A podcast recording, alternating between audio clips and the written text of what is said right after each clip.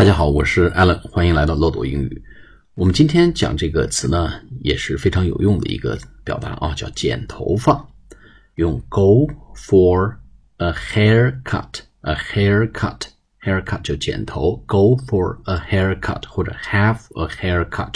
举个例子啊，I'm going for a haircut，或者 Peter is going for a haircut，或者是 Mary went for a haircut yesterday。如果说我让别人来把我头绞一绞，怎么说呢？I'm going to have my hair cut。I'm going to have my hair cut。我的头需要被绞一绞了，我头发需要被剪一剪啊。I'm going to have my hair cut shortly。我很快要去把头剪一剪啊。I'm going to have my hair cut shortly。好了，我们下次节目再见，拜拜。